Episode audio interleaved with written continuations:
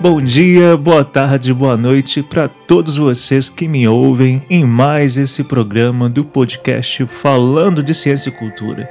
Eu sou Delton Mendes e bora pro segundo episódio da série especial A Importância do Senso Crítico. E antes da gente entrar na discussão efetiva que eu quero propor para vocês hoje, é importante agradecer a todos os ouvintes que mandaram mensagens semana passada discutindo o último programa, no qual eu trouxe como título é, Um Dragão na Sua Garagem, que é uma alegoria trazida, evocada né, pelo Conselho no livro O Mundo Assombrado por Demônios. E é claro que a discussão é muito mais profunda do que essa alegoria, mas é, eu acho interessante, achei muito legal a perspectiva trazida por muitos de vocês.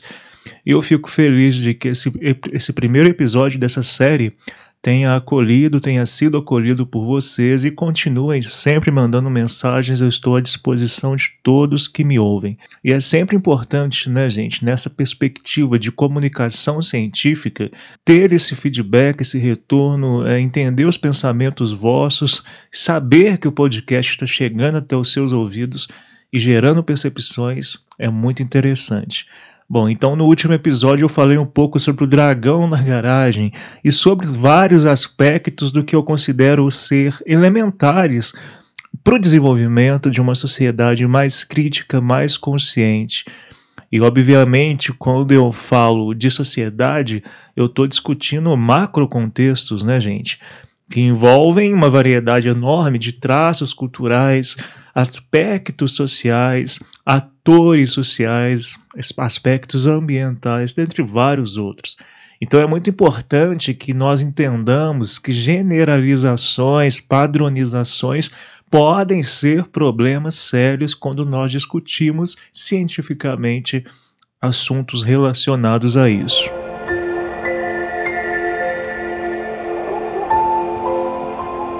E no programa de hoje eu trago para vocês uma reflexão a partir de um pensamento que eu tenho tido há muito tempo, que vem de uma frase que, sinceramente, eu não sei se eu vi em algum lugar, se eu li de algum autor, mas é a seguinte frase: Para os peixes, o limite do universo é a superfície do rio. Eu tenho refletido muito sobre essa frase para criar possibilidades reflexivas, alegóricas. É uma reflexão, inclusive, que eu também fiz do evento sobre astrobiologia da Universidade Federal de Lavras, no qual eu ofereci uma palestra agora em novembro. Então, sinceramente, eu não sei se eu ouvi essa frase em algum filme, se eu li em algum livro na internet. Bom, mas o fato é que se, se alguém conhecer o autor, filósofo, pode me enviar, por favor. De qualquer forma, o mais importante para nós é discutir também a partir dela. Pensem pessoas, que vocês são peixes que vivem exclusivamente dentro de um rio e que não têm processos de respiração atmosférica. Né? A gente sabe que alguns peixes conseguem respirar, precisam respirar uh, fora da água. Né? E claro que o processo de respiração é algo bem complexo, aqui é só para vocês entenderem vagamente. Bom, então se você imaginem-se como peixes que vivem né, exclusivamente dentro de um rio. Vocês dependem da água, vivem na água e sempre observam a luz do sol incidir sobre a superfície da água em momentos regulares do dia ou então ao longo das estações do ano. Para vocês, como peixes que nasceram e cresceram dependentes da água, submersos na água, envoltos pela água, o que, o que é que pode existir para além da superfície? Será que vocês se perguntariam, por exemplo, se existe alguma coisa para além da superfície? Quais fenômenos existem para além da superfície? Aliás, né, o que, que é a própria superfície? Pode ser que nunca tenham pensado, refletido sobre isso. Se um dia vocês, peixes, é, tiverem pensado sobre isso e decidirem no salto arriscado sair para além da superfície, o que será que aconteceria? Será que essa superfície é uma barreira intransponível? Será que vale a pena arriscar? Pode parecer uma alegoria simples, e realmente ela é, mas ela também é bem próxima do que muitos humanos passaram séculos atrás. Por muito tempo acreditou-se, né, gente, que o limite da Terra era o céu. Existem mitos que dão conta de que as estrelas eram pontos luminosos colados, afixados numa espécie de manto que cobria a Terra. Acreditava-se que o Sol girava em torno do planeta e que ele era muito menor do que hoje. Por conhecimento científico, a gente sabe que ele é. Pessoal, até muito pouco tempo, acreditava-se que doenças surgiam em virtude de pecados cometidos por pessoas, ou que a própria vida poderia surgir a partir da sujeira, como num algoritmo ou então numa receita de bolo. Nós não conhecíamos até muito pouco tempo atrás bactérias e vírus. Então, sequer tínhamos comprovação, por exemplo, também, até a década de 80, até anos 80, 88, 1989, 90, de que existiam outros planetas para além do nosso sistema solar. Então a pergunta que eu faço para vocês é: como? Como foi possível sair do lugar de conforto como foi possível que algumas pessoas saíssem do comum, do senso comum, e transpusessem os limites do que é socialmente perpetuado, os limites do senso comum, e assim né, galgar perspectivas maiores do que nossas estruturas sociais oferecem? De certo modo, então, todos ainda somos peixes, né? Refletindo aqui, obviamente. Somos peixes circunscritos em contextos de rios, com superfícies bem delimitadas, gente. Mas hoje podemos e temos muito mais condições de nos lançarmos para patamares antes impossíveis.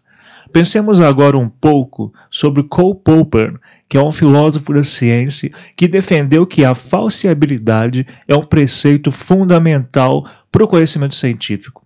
Para ele, pessoal, uma teoria, um modelo científico, assim pode ser considerado se é considerado fundamentalmente científico se permite e passa por processos de falseamento, ou seja, processos em que se coloca aquela, aquele modelo, aquela teoria em teste, de ter suas perspectivas colocadas constantemente como possivelmente não verdadeiras então, olha só, para muita gente isso é contraditório, porque como pode né, o conhecimento científico ser considerado, alguns fatos científicos, né, o resultado de, de processos científicos serem considerados, serem colocados como falseáveis? Mas a, mas a ciência, a gente precisa entender que o conhecimento científico ele é muito mais relevante no seu processo de construção. É mais importante até do que o fato científico. E não, então, não necessariamente o fato é o mais relevante, mas sim o que levou esse fato, a partir da construção do conhecimento científico, existir.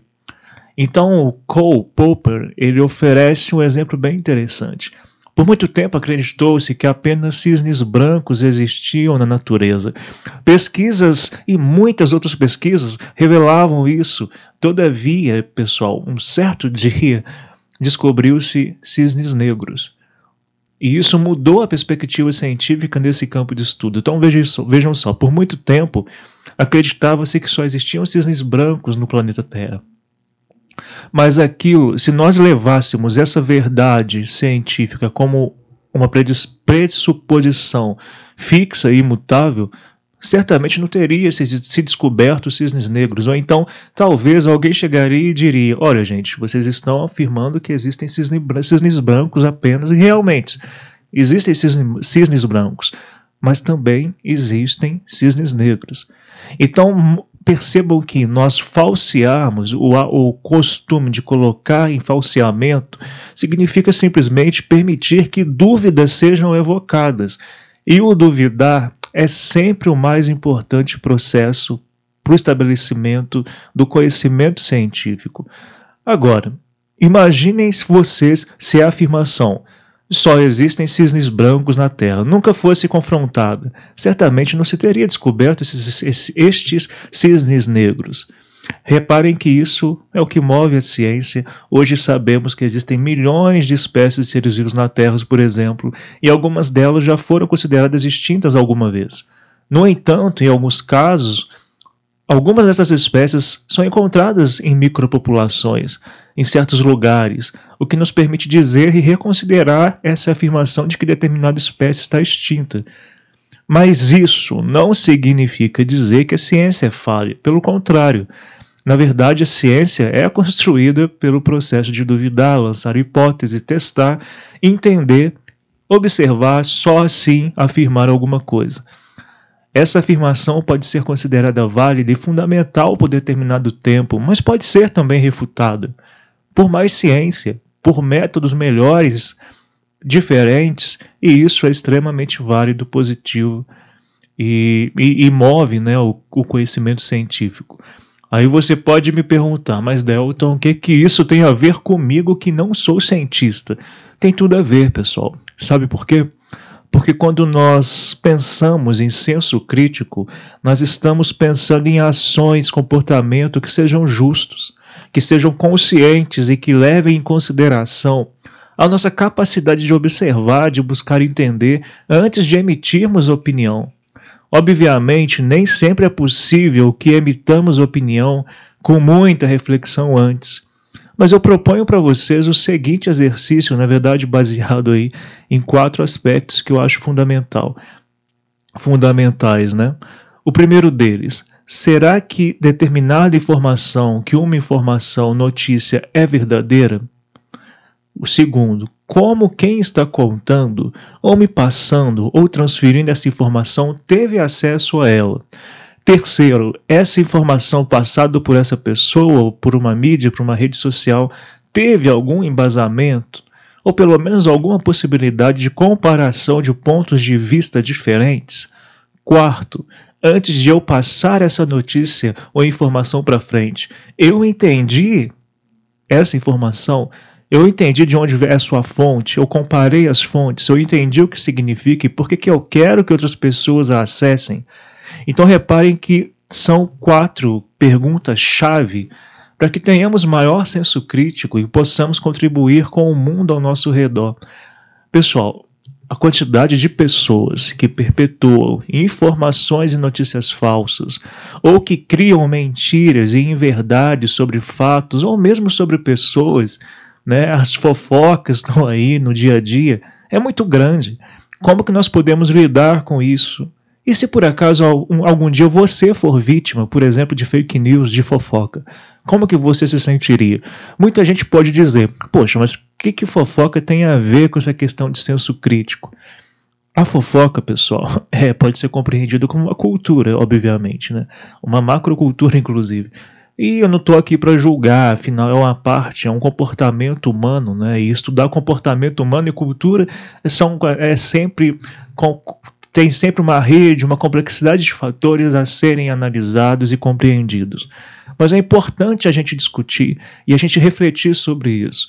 Qual o peso que a minha fofoca, ou então a minha informação, a minha suposição sobre alguém, sobre uma notícia, a minha opinião infundada, qual peso isso pode ter na vida de alguém ou na vida de várias pessoas? Então aqui entra um pressuposto que eu acho é, fundamental, gente, nessa discussão. Nós precisamos nos colocar no lugar dos outros, no lugar também de outros seres vivos. Será que nós, como pessoas, nos colocamos no lugar de outras pessoas, no sentido de tentar mesmo entender o que aconteceu, tentar entender o que está acontecendo, o que motivou determinadas ações, ou como as pessoas podem ser, podem ser afetadas pelo que a gente está fazendo, pela informação que a gente está passando para frente? Por aqui, é, passando para frente, inclusive, também nessa discussão mais ampliada que precisamos ter sobre como nós agimos nas redes sociais. Voltando à alegoria do peixe, pensem bem: no fundo do rio, é fácil acreditar que o limite dos nossos conhecimentos está ali. E é só aquilo, a vida está restringida àquilo, a gente não se compreende como algo além daquela realidade. Na verdade, a rotina, o lugar comum, o dia a dia tendem a nos tornar seres passivos, sem capacidade reativa. Para sair disso, a gente precisa de estímulos que muitas vezes não somos capazes de oferecer a nós mesmos.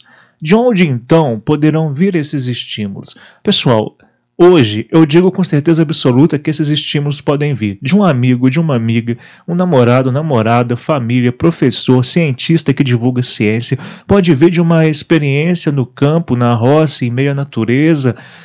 E uma base alimentar de tudo isso, de todas essas fontes de estímulos, é a observação. Nós somos seres racionais, cognitivos, sociais, gente. Evoluímos como espécie nos últimos recentes 300 mil anos, sobretudo por conta da nossa capacidade de observar, experimentar e aprender. Essa tríade, observar, experimentar e, e, entender e aprender, foi a base para que nós sobrevivêssemos aos cataclismos climáticos pela qual nós, pelas, pela qual, né, pelos quais a nossa espécie passou pela falta de alimento, e que favoreceu que fôssemos seres, inclusive, que se dispersavam pelos continentes. Hoje, a mesma observação, vejam bem, a mesma observação que nos fez por milênios observar as estrelas, o Sol, planetas e seguir e nos guiarmos a partir deles, a mesma observação da natureza, do ciclo das chuvas, dos rios, dos outros seres vivos, é ausente em várias circunstâncias. Com as redes sociais, por exemplo, passamos a olhar constantemente mais para baixo, para a palma das nossas mãos, para os smartphones e muito menos para os olhos das pessoas, para o céu noturno, para a natureza da qual fazemos parte. Então eu proponho que todos nós sejamos dragões. É, desculpa, na verdade eu proponho que nós nos questionemos sobre os dragões que nós guardamos na nossa garagem e que não permitimos que ninguém questione, como a gente comentou no primeiro episódio dessa série. Também que nos questionemos, né, o, entendamos essa questão do cisne, do cisne negro, né, é, para que, que muita gente acreditava que não existiam, que reflitamos sobre isso. Todos temos muito que ap aprender a partir da observação, a partir da observação para criticar. Vejam bem, observar para criticar Entender para só depois criticar é fundamental. Do observar para entender, da calma para entender que você tem direitos, sim, você tem direitos, mas as outras pessoas e os outros seres vivos também têm.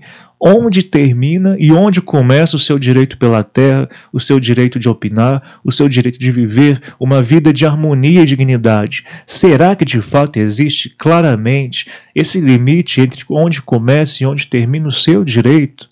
E sobre os deveres que nós, como cidadãos e cidadãos planetários, precisamos ter, como pessoas que vivem em comunidades, em sociedade. Não é seu dever oferecer às pessoas que convivem com você, gente, com vocês, pessoal, apenas coisas boas e informações boas, confiáveis, opiniões suas que não sejam meramente aquilo que você acha conveniente. Será que você não pode ser um agente de transformação de realidades, pensando, refletindo, se embasando mais antes de difundir uma notícia, um fato, uma suposta verdade, entre aspas, uma fofoca. Logo, meus amigos, minhas amigas, senso crítico é mais do que meramente uma pessoa se considerar crítica. O que muitas vezes é ser o chato do rolê, né? aquela pessoa que interrompe toda hora a conversa, tentando afirmar que seu posicionamento é o único e mais correto. Trata-se principalmente de uma escola, gente, uma escola ética mesmo, subjetiva e íntima de cada pessoa também.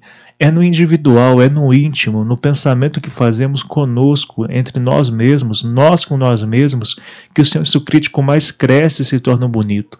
Obviamente é um construto social, mas a, a, parte individual em que nós refletimos e, e dedicamos momentos para estudar, aprender e entender os nossos processos é fundamental.